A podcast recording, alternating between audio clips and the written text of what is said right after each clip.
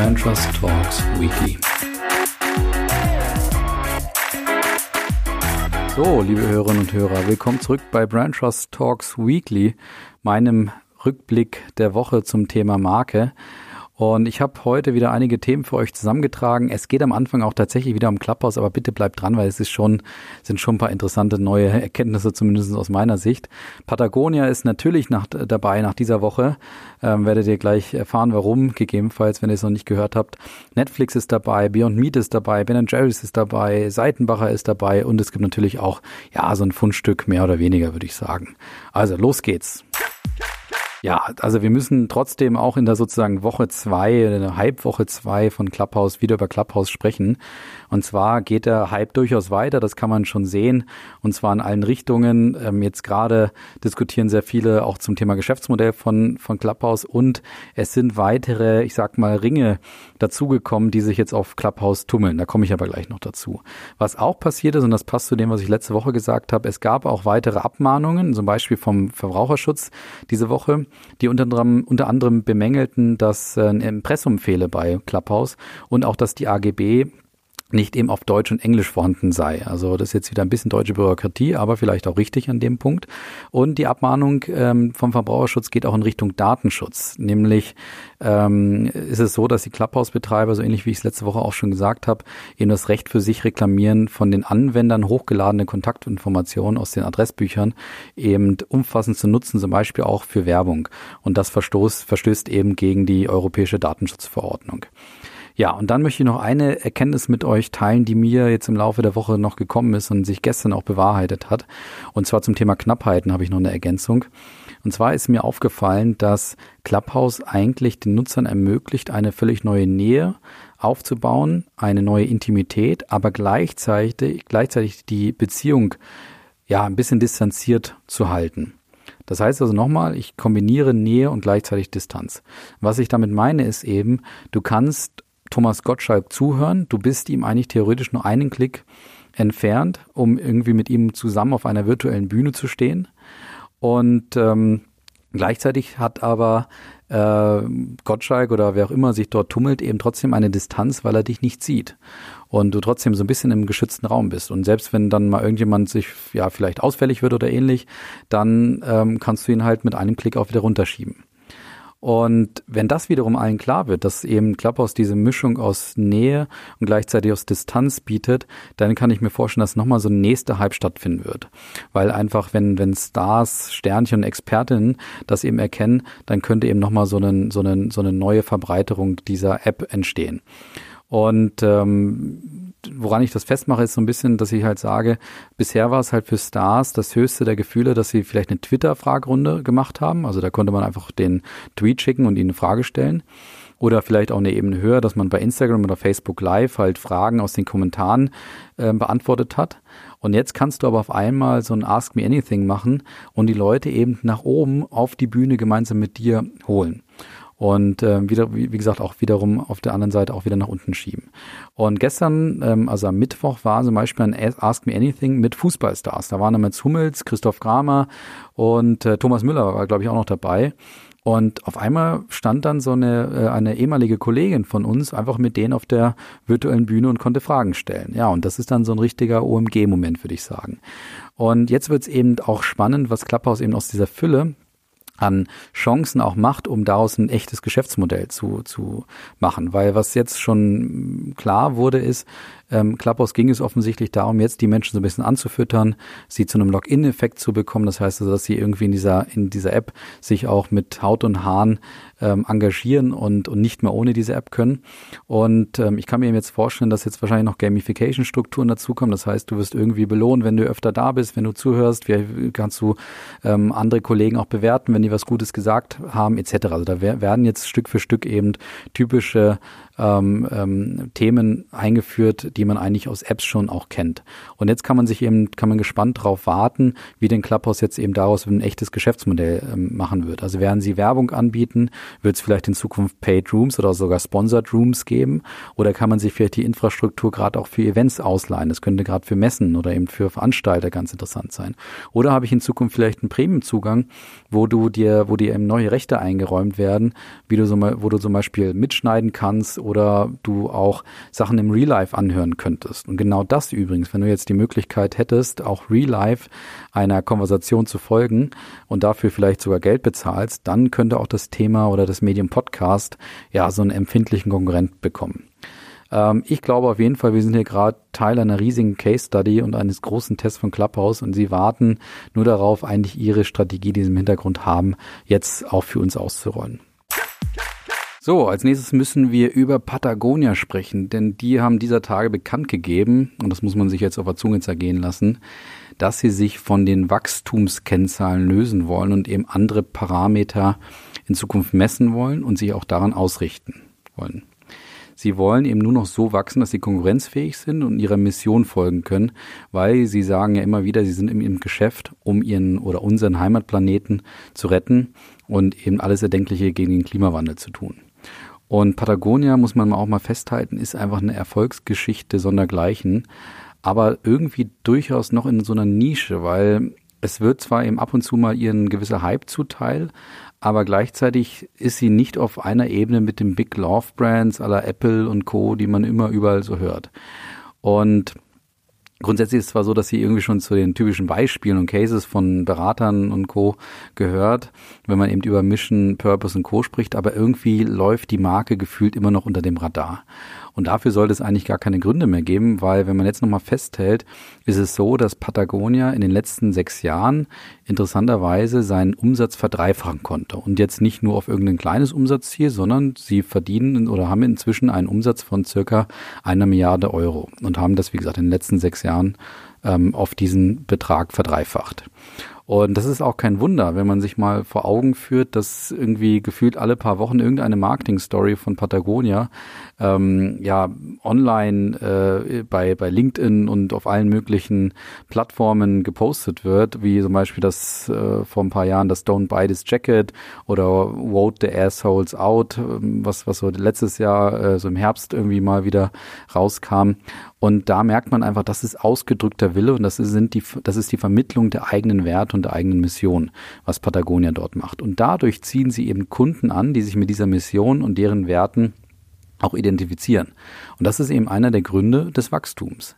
Aber dieses Wachstum bzw. dieser Anziehungseffekt hat eben auch Schattenseiten. Die Marke ist inzwischen so attraktiv, dass sie auch in Bereichen getragen wird, ähm, wo Patagonia eigentlich nicht auftreten möchte. Also auch in Bereichen, ähm, wo eigentlich Leute auftreten, die mit der Rettung des Planeten nichts zu tun haben. Zum Beispiel bei den Bankern von der Wall Street. Dort, dort ist es fast schon so, dass Patagonia eine Art Uniform ist für die, ähm, dass sie sich sogar ihre eigenen Marken äh, oder Namen ihrer Banken hinten drauf machen oder vorne drauf machen, weil sie sich mit dieser Marke ähm, gerne schmücken.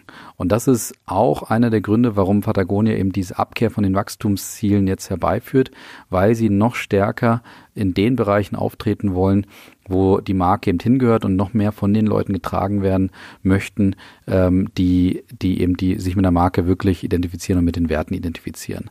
Und deswegen hat, hat Patagonia jetzt eben auch im Zuge dieser Wachstumsabkehr von den Wachstumszahlen auch bekannt gegeben, dass sie noch stärker ihre Verkaufskanäle ähm, beachten werden, um eben dafür zu sorgen, dass sie nur die richtigen oder die aus Patagonias Sicht eben passenden Leute ähm, Patagonia auch tragen.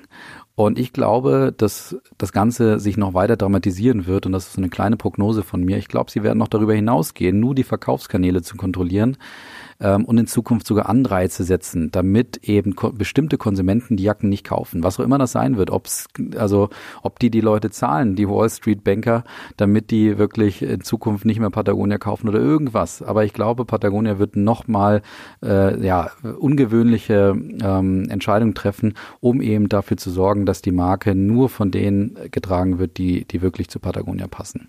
Was man so am Rande oder jetzt am Ende vielleicht nochmal einfach feststellen möchte, und das möchte ich nochmal mit aller, mit, mit allem Ausdruck sagen, Patagonia ist ein Beispiel par excellence, wenn es darum geht, eben aus einem strategischen Willen eine Kultur zu entwickeln, ähm, weil man eben von dieser Mission so beseelt ist und dadurch eben ähm, keine Denkverbote entstehen. Ganz im Gegenteil, es entsteht eben eine neue Art der Kreativität, in deren Folge man zum Beispiel dann auch das Thema Wachstum ad acta legt. Und dementsprechend sollten es alle Unternehmenslenker und Denker mal anschauen, weil am Ende ist man ganz oft wahrscheinlich nur ja, seine eigene Bremse, weil man sich vielleicht Denkverbote auferlegt ähm, oder einfach seinen strategischen Willen nicht komplett zu Ende lebt und auch denkt. In dem Zuge kann ich euch nur empfehlen, lest den Artikel von meiner Kollegin Sarah Böhmer im Horizont. Dort ist ein Kommentar von ihr erschienen. Wir haben den Link ähm, hier auch in die Show Notes beziehungsweise in die Kommentare gesetzt. Das ist noch eine äh, weitere Ergänzung oder Vertiefung dessen, was ich gerade gesagt und gedacht habe. Ja, nächstes Thema ist Netflix und ich habe vor einigen Wochen mal berichtet, dass Netflix in Frankreich einen Test gemacht hat zum linearen Fernsehen. Und damals hatte ich auch ähm, einige Gäste hier dabei, die auch ähm, eingeordnet haben. Damals war es Kees Elans von Transactive, der eben gesagt hat, warum denn eigentlich ähm, Netflix ja auch auf lineares Fernsehen setzt. Und jetzt war der Test in Frankreich erfolgreich und Netflix hat bekannt gegeben, dass Netflix Direct eben in weiteren Ländern kommen wird. Wo genau steht noch nicht fest. Ich kann mir gut vorstellen, dass es es auch in Deutschland kommen wird, weil noch immer haben wir hier, ähm, also noch immer schauen zwei Drittel der Deutschen lineares Fernsehen und äh, nicht allen ist Netflix überhaupt ein Begriff. Das heißt, es ist schon auch nach wie vor so eine gewisse Blase. Und der Abstrahleffekt vom linearen Fernsehen, also von einem Channel, äh, Netflix Direct, den du bei dir irgendwo, keine Ahnung, nach Pro 7 und äh, zwischen Kabel 1 und Vox irgendwo vielleicht dann äh, eingeordnet hast, ähm, dieser Abstrahleffekt auf die Video-on-Demand-Plattform äh, von Netflix könnte eben unheimlich wertvoll sein, um die Ausbreitung der Marke nochmal zu erhöhen und damit auch weiter zu wachsen, weil dann könnten damit eben auch weitere Erweiterungen des Geschäftsmodells vorbereitet werden, so dass wir irgendwann vielleicht sagen, naja, ein Netflix-Kino ist auch nicht mehr so weit weg. Ja, dann wurde noch bekannt diese Woche, dass Pepsi und Beyond Meat, also der äh, Fleischersatzhersteller, der einen der erfolgreichsten IPOs der Geschichte hinlegte vor einigen Jahren, dass die beiden ein Gemeinschaftsprojekt ähm, unternehmen werden. Und zwar werden Pepsi und Beyond Meat daran arbeiten, eben pflanzenbasierte Drinks und Snacks herzustellen und diese eben auch zu vermarkten. Und die Anleger reagierten endlich mal wieder euphorisch. Also Beyond Meat wurde ja durchaus in letzter Zeit kritisiert, beziehungsweise wurde kritisch gesehen an der Börse. Und jetzt nach dieser Bekanntgabe schossen die die schoss der Aktienkurs mal wieder um 39 Prozent nach oben, während interessanterweise der Pepsi-Kurs nicht ganz so zulegte. Für Beyond Meat bedeutet eben natürlich diese Kooperation nochmal einen deutlichen Schub, weil sie vielleicht einfach nochmal Möglichkeiten bekommen, ähm, eben auch ihrer Mission dort zu folgen und ähm, gerade vielleicht auch nochmal etwas dagegen zu setzen, nachdem sie eben die letzten ähm, Quartale nicht mehr so wachsen konnten, wie man es eigentlich erwartet hatte. Und jetzt sehen wir bei Pepsi und Beyond Meat auch nochmal, was das Thema Kooperation angeht, ähm, was es da für Möglichkeiten gibt. Und da ganz kurze Einordnung, dass es grundsätzlich immer drei zentrale Möglichkeiten bei Kooperationen gibt. Es ist nämlich so, dass eine Innenmarke mit einer Star-Marke kooperieren kann. Es kann eine Star-Marke mit einer Star-Marke kooperieren und es kann theoretisch auch eine Star mit einer Out-Marke kooperieren. Und letzteres sollte natürlich nicht der Fall sein, weil dort ähm, gerade die, die Star-Marke eben verlieren würde, dass sie sich mit, ähm, dass sie mit einer Out-Marke kooperiert. Bei diesem Fall ist etwas passiert, dass eben die In-Marke, also Beyond Meat, mit PepsiCo kooperiert und dadurch durch Pepsi eben einen Schub bekommt, was man unter anderem auch an der Börse sehen konnte. Für Pepsi bleibt zumindest ein Imagegewinn, dass sie sich im weitesten Sinne mit einem nachhaltigen Produkt ähm, wie Beyond Meat eben schmücken und ihre Marke dadurch etwas neu aufladen. Ja, kommen wir noch zum Gewinner, Verlierer und dem Fundstück. Gewinner ist diese Woche mal wieder Ben Jerry's. Die waren ja schon oft zu Gast. Ähm, erst vor zwei Wochen, glaube ich, als sie Hundeeis rausgebracht haben. Jetzt zeigen sie sich mal wieder von der anderen Seite, nämlich von ihrer Haltungsseite, wenn man so will.